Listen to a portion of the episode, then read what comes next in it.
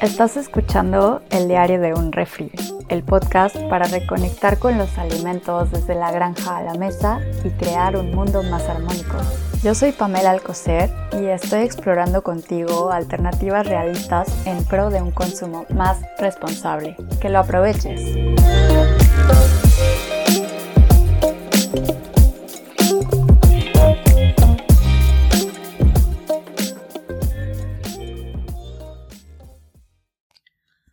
Hola, hoy vamos a platicar acerca de una entrevista que le hicimos a Friedrich, un estudiante de cuarto semestre de agricultura orgánica en la Universidad de Kassel, en Alemania.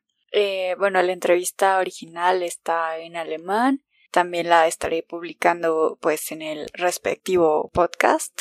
Aquí les va a platicar un poco de qué fue lo que nos contó Friedrich tiene, bueno, al momento de la entrevista, casi 21 años. Él nos cuenta que antes de ingresar a la universidad para estudiar agricultura orgánica estaba cursando algo que en Alemania se conoce como Ausbildung o formación dual. Esto es un tipo de formación que, que es muy común en Alemania Dura entre dos a tres años y medio y está disponible para muchísimos oficios, desde cosas como hotelería o carpintería o para ventas, técnicos en informática, electricistas o en este caso agricultura. Nada más como para darles un poco de contexto, quien cursa una Ausbildung atiende clases y al mismo tiempo trabajan para una empresa en paralelo y así ponen en práctica lo, que van aprendiendo. Y sí, reciben un sueldo. Entonces Friedrich nos cuenta cómo es que llegó a ser estudiante de, agricultura, pero en la universidad, ¿no? Y nos cuenta que él estaba dentro de este programa de formación dual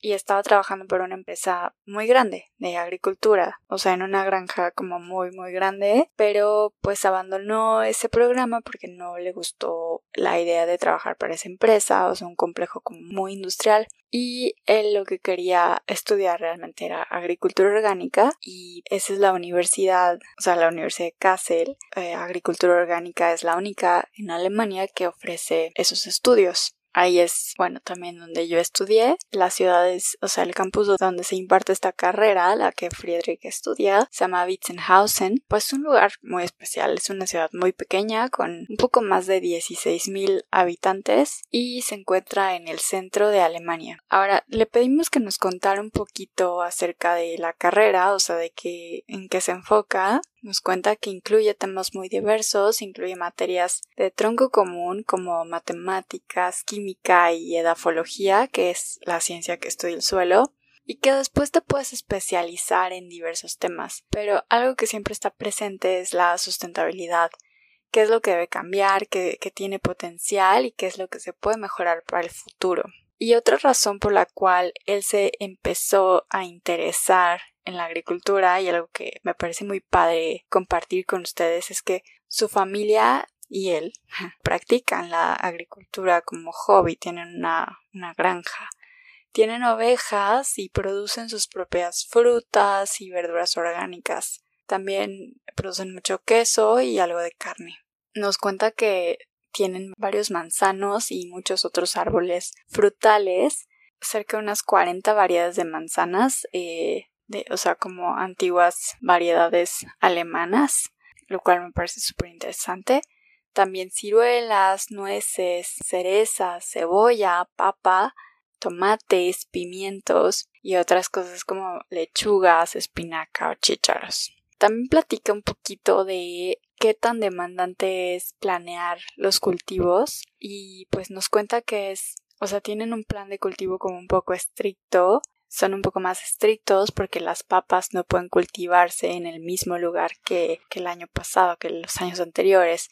Por un, o sea, porque son más susceptibles a plagas. Un poco más de esto platicamos en el episodio número 3, tras bastidores bajo tierra, y el por qué es importante estar como cambiando de lugar lo que sea que, que cultives. Porque es importante cambiar y variar lo que cultivas en pues en una determinada parcela. Y bueno, que practican algo similar en el jardín en donde tienen en donde tienen las otras verduras, ¿no? O sea, procuran rotar. Él nos cuenta que comenzó con esto, que él recuerda que cuando tenía como unos seis años, su mamá fue cuando quiso comenzar a cultivar sus propios alimentos, entonces se cambiaron de casa y tenían un pequeño jardín y poco a poco empezaron a pues hacerse de más más tierra o de mayor terreno pues para tener más espacio, ¿no? Su mamá quería que eh, produjeran sus propios alimentos y crecer con animales y pues lo primero que tuvieron son ovejas y sí poco a poco han expandido su espacio y su terreno para cultivar.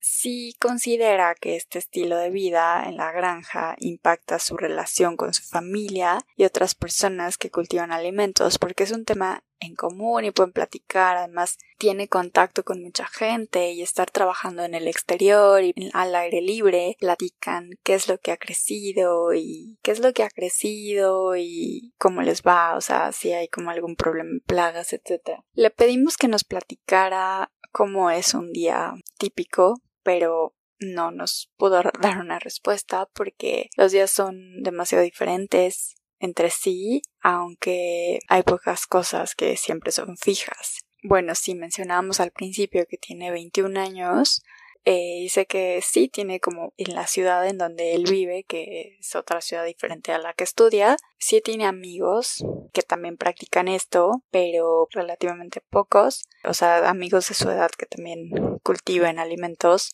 pero eh, pues son más los en la ciudad en donde estudia. Lo que más le gusta de tener un huerto es estar al aire libre, estar rodeado de naturaleza, y platica que le da la posibilidad de ser su propio jefe porque se, él mismo se fija en qué tipo de condiciones hay, o sea, ya sea del clima o cómo va creciendo tal cultivo, él toma sus propias decisiones, cómo puede cambiar algo que puedes mejorar y que cada año es algo diferente y entonces está, está cool. Difícilmente podría decir que hay algo que no le guste de eso, y lo único es que quizás solo en verano es demasiado trabajo. Bueno, yo le pregunté si habría algo que nos recomendaría a las personas que quizás no tenemos tanto contacto con la tierra, con el cultivo de alimentos, porque vivimos en zonas muy urbanas, por ejemplo en la Ciudad de México, y que tenemos poco contacto con la tierra, sino que a todos los consumidores es conocer cómo se producen los alimentos y de preferencia conocer de dónde proceden y la relación que hay en todo ello. Y mi última pregunta fue con relación a que no todas las personas quizás podemos comprar productos orgánicos. Entonces, si habría alguna otra recomendación que también, bajo su punto de vista, pueda apoyar a la sustentabilidad. Y él lo que recomienda es consumir productos locales, eh, que también es importante para apoyar a los agricultores locales, más allá de si es un producto convencional u orgánico. Y bueno, eh, finalmente sus planes al, concluir la carrera nos cuenta que es tener su propio negocio de producción de alimentos orgánicos. Esto es todo por hoy. Vamos a dejarles como más información, por ejemplo, en donde pueden estudiar agricultura en México y cómo podemos acercarnos a la agricultura poco a poco y para poder involucrarnos más pues en el cultivo de alimentos que es el objetivo de este podcast, ¿no? O sea, reconectarnos con los alimentos desde la granja a la mesa y más allá de la mesa. Bueno, pues les mando un abrazo, que estén muy bien, nos podemos ver en Instagram.